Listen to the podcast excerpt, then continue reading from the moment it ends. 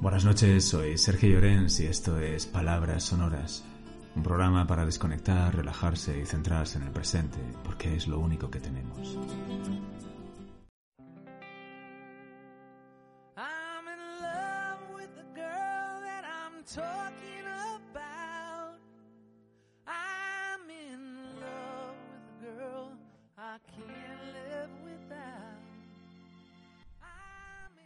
Hoy es jueves, y como todos los jueves toca hablar de recuerdos y de canciones. Seguimos con la década del 2000, porque da para mucho, y hay cientos de canciones de las que hablar. Y más para mí que soy un loco de la música.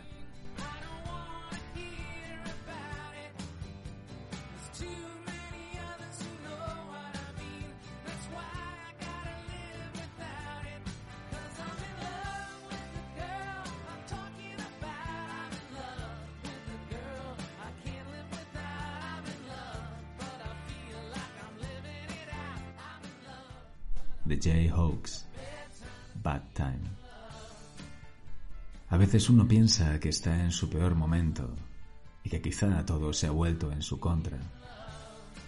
Todos hemos tenido épocas así, momentos en los que nada parece o parecía salir bien y que nada te iba de cara. Y esto pasa sobre todo cuando más de una cosa no te funciona.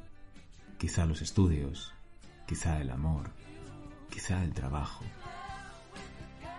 Cosas pequeñas, pero claro, todo depende de la situación en la que estés y de con qué o con quién te compares.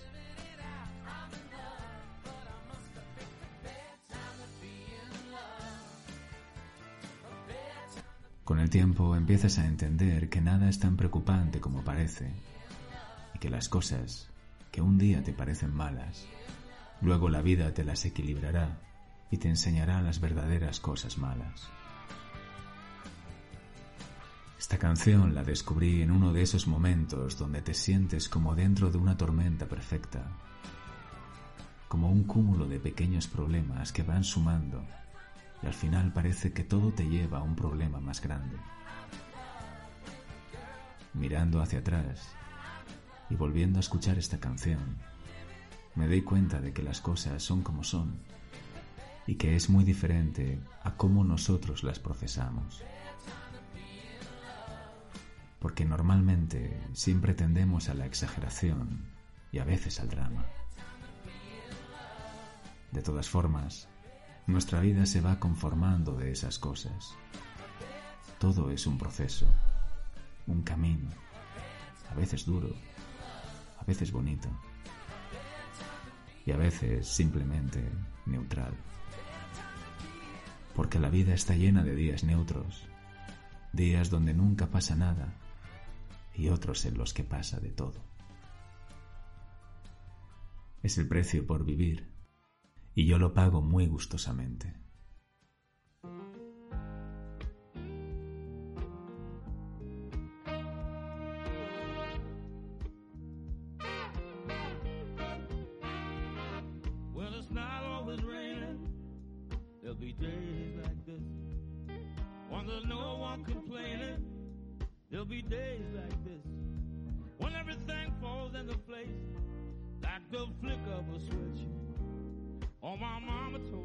Days Like This, de Van Morrison.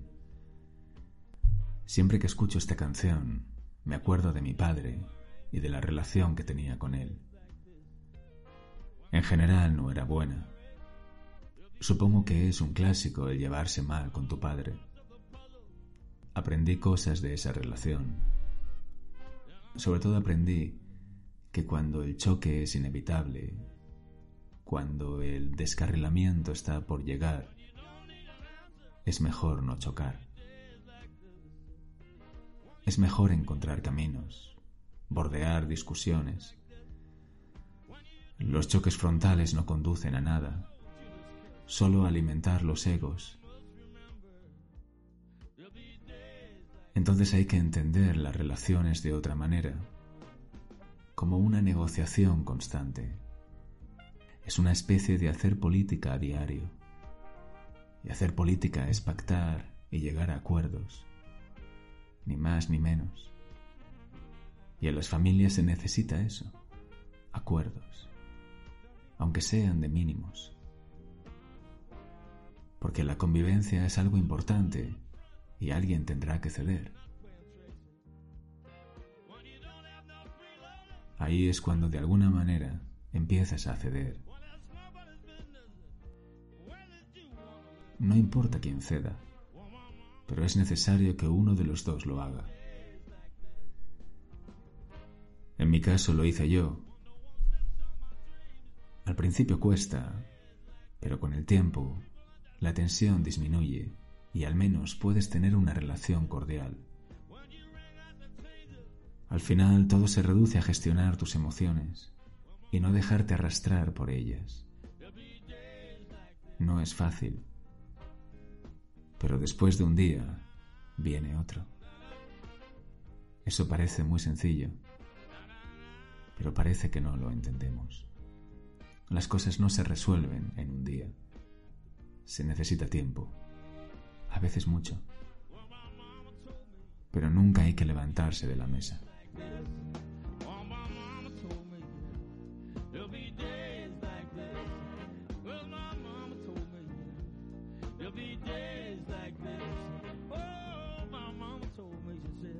There'll be days like this.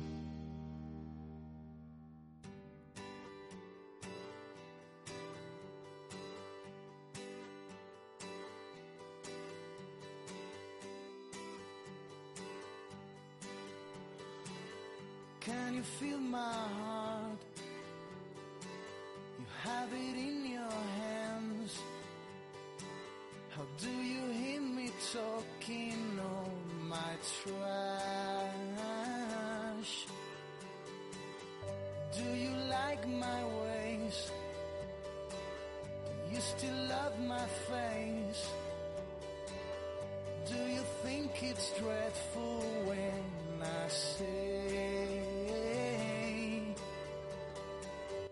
The Sunday Drivers, Ofen. La vida está llena de cambios e inevitablemente, queramos o no, todo va a cambiar. Y muchas veces el cambio no nos gustará, pero tendremos que aceptarlo. Recuerdo que cuando acabó mi trabajo en la tienda de discos, me quedé en el paro. Y el horizonte no era muy bueno. La presión familiar empezó para que trabajara de lo que había estudiado. Y claro, como era licenciado en Filología Hispánica, pues mi futuro era el de profesor. Supongo que estaba escrito en alguna parte. Y recuerdo que empecé a mandar currículums a academias y una me llamó. Era un viernes y el lunes empezaba a dar clases de lengua y literatura para acceso a la universidad. De un día para otro me había convertido en profesor. Recuerdo ese fin de semana escuchando a los Sunday Drivers y estudiando sintaxis. El lunes tuve a 30 adolescentes delante de mí. Era Julio. Era el típico profesor nuevo. Y ellos lo sabían, porque eso se sabe. Y tuve que hacer de tripas corazón y tirar pa'lante, sin vocación. Pero lo hice lo mejor que pude.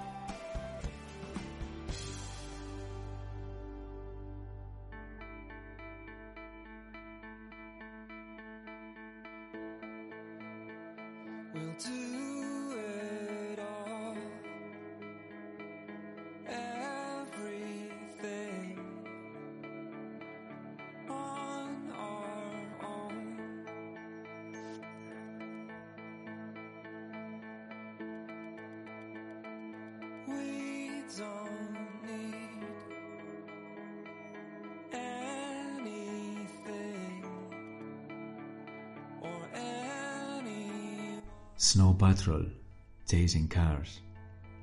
A veces hay canciones que las estás escuchando en esos momentos donde quizá tenías que haber estado en silencio. Esos momentos de los que luego te arrepientes de haber estado escuchando una canción. Porque luego se pega al recuerdo y no hay manera de soltarla de ahí. Recuerdo que cuando publiqué mi primer libro, todo fue bastante fácil. Hice un par de intentos a las editoriales y a las dos semanas me llamaron. Tuve suerte. Conozco gente que todavía está intentándolo. Pero una cosa son tus sueños y otra muy diferente es la realidad. Recuerdo que cuando me llamaron de la editorial para firmar el contrato yo tenía 27 años y con el contrato firmado me comía el mundo. Pero luego te comen a ti. El libro lo publicaron cuando ellos quisieron, o sea, cuatro años después de firmar el contrato. No estuve en el proceso de maquetación. No sabía nada de la fecha de salida. Y el libro salió con miles de fallos de la imprenta.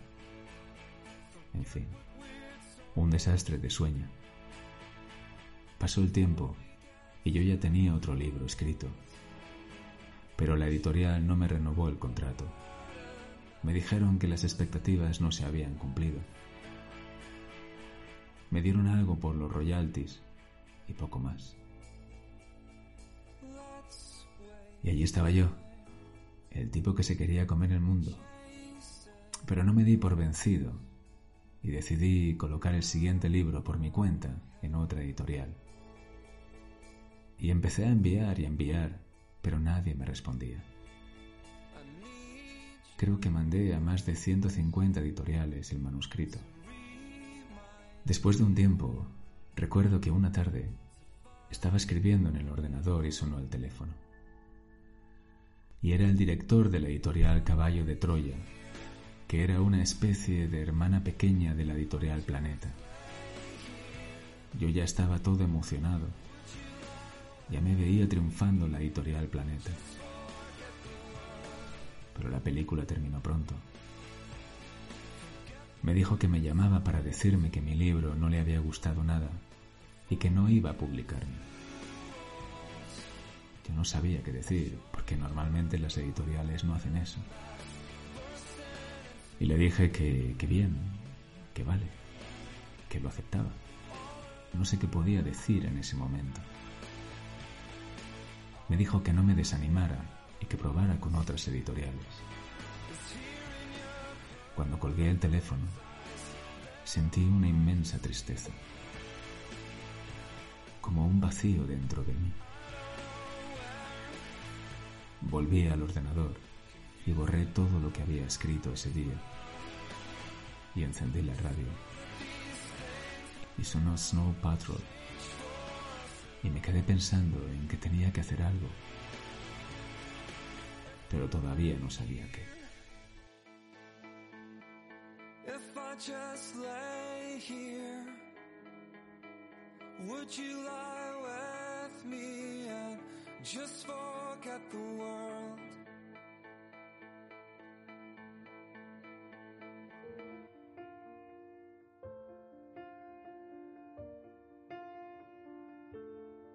Step one,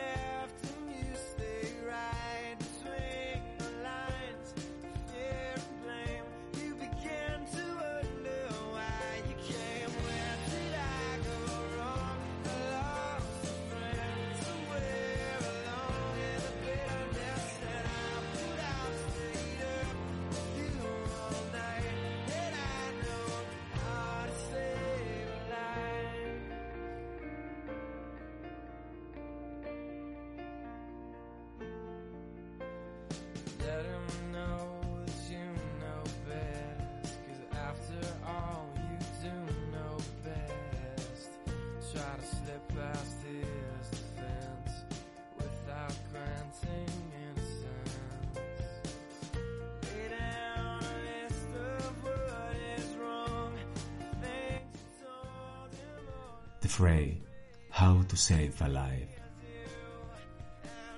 Esta canción la escuchaba mucho cuando estaba en la tienda de discos trabajando. Bueno, la escuchaba al volver a casa, en el coche. En la tienda tenía una compañera que se llamaba Sara y a mí la verdad es que me encantaba trabajar con ella. Ella tenía novio y bueno, yo no me hacía muchas ilusiones y la trataba como una amiga.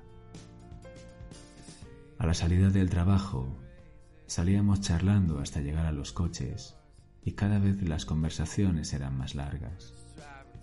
Estirábamos el tiempo antes de entrar al coche. A los dos nos gustaba estirarlo. Es bonito cuando alguien quiere estar contigo sin que tú se lo pidas. Se crea un clima especial. A veces los astros se alinean y pasan cosas bonitas.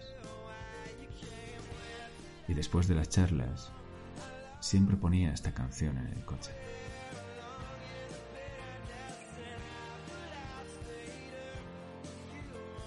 Un día ella me confesó que no estaba bien con su novio. En aquel momento tuve esa sensación de felicidad porque piensas que algo bueno está por llegar.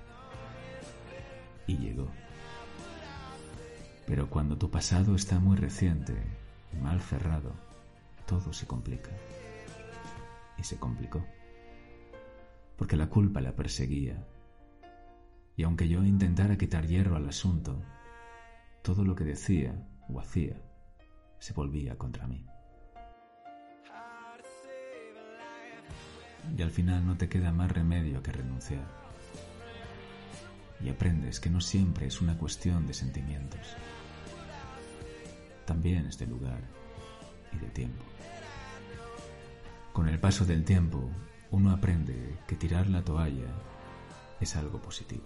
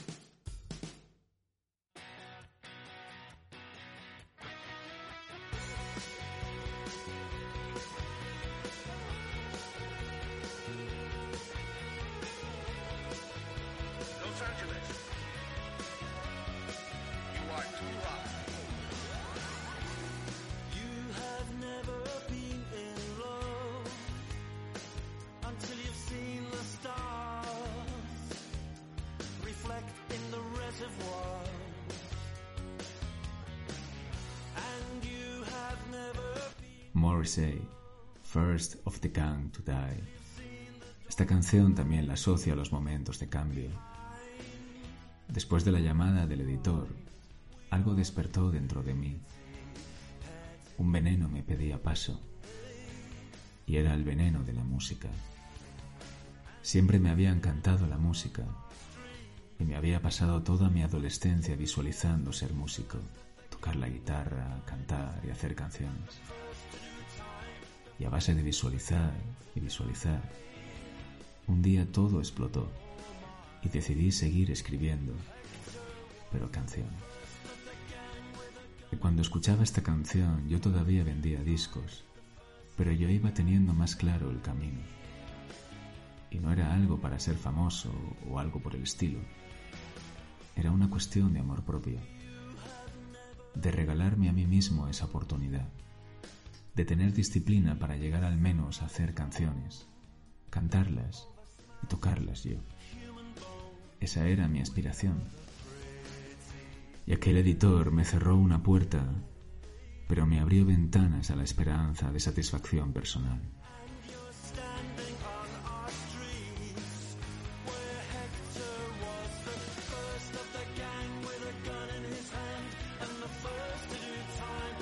Y esto ha sido todo por hoy. Si os ha gustado podéis darle al corazón o dejar un comentario y yo estaré encantado de responder.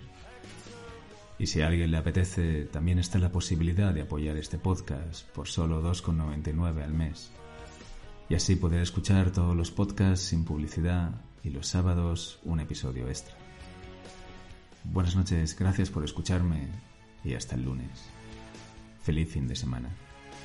Chao.